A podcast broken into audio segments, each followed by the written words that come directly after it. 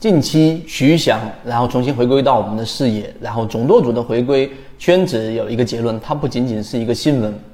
圈子已经在这一个近期的例行进化，把结论告诉给大家，那就是对于游资的交易模式，对于游资的这一个圈子会造成一个极大的信息提振，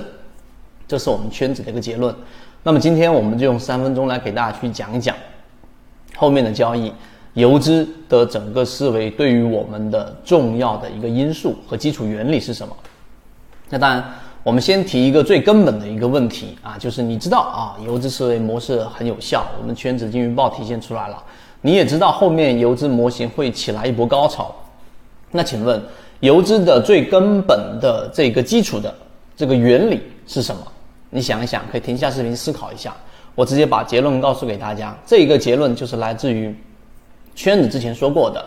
所有的价格管管控，最后一定会导致资源的耗散。这一句话呢，是来自于经济学家谢五常所提到过的。圈子也之前提到过。那怎么去理解呢？我们先说第一点，先理解价格管控必然会导致资源的耗散的意思啊，实际上相当于是一个机票啊，或者说动车票，假假设它的价值是一千块钱，但是因为价格的管控啊，它把它。变成了这个当下只能是六百块钱的这个定价，那么中间这四百块钱实际上就会被黄牛倒票的黄牛给耗散掉，这个就叫做这个价格管制一定会导致资源的耗散，这耗散的四百块钱就是在黄牛身上得到了体现啊，这是第一点。那好，为什么我说它跟游资的交易模式是一致的呢？那好，我们来看游资到底为什么能够获利？很简单啊，一个举个例子，例如说某个股票 A，它出现了一个极大的利好，那这个利好呢，本身对于上市公司的影响，它至少要涨百分之五十，但是由于我们 A 股市场的涨跌幅的这一个限制，涨停最多是百分之十。好了，重点就来了。就是这一个价格管控，因为是涨停板限制百分之十，只要啊游资或大资金掌握两个巨大的优势，第一个资金优势，我快速的利用这一个量大优先这一个交易原则，快速的买入啊，那后面的百分之四十就是资源耗散，就是我们的溢价。第二个利用这个 VIP 通套啊，券商给到的。可能会比我们普通散户交易者高这个快零点一秒，但你不要小看这零点一秒，它会造成巨大的优势。所以游资就会在第一个涨停板或者第二个涨停板的过程当中去介入，抢到筹码，拿到后面的百分之三十到百分之四十的溢价。这个就是最基础的原理。除了上述我们刚才说的两个优势以外，我们普通散户交易者既没有资金优势，又没有通道优势，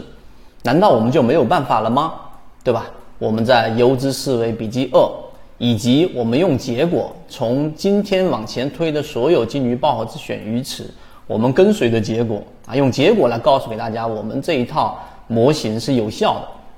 那么我们提供给大家另外一个途径，另外一条路啊，路径是我们测试过有效的。这个就会在我们的游资思维笔记二里面提到，就是我们既不去利用啊，我们也没办法去利用资金优势、通道优势的情况之下，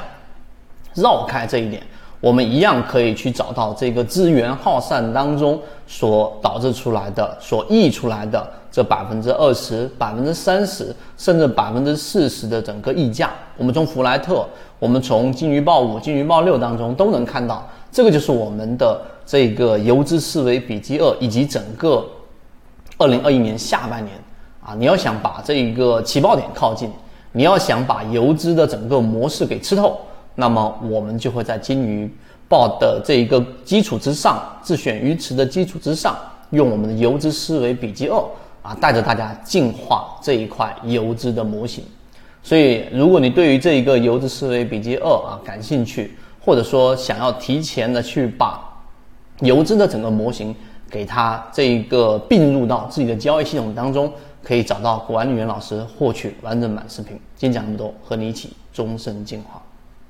圈子从二零一六年到现在都分享模型，一方面是自己记录自己的交易系统，另外一方面可以帮助大家建立完整的交易系统。系统进化模型可以一步关注泽西船长公众平台。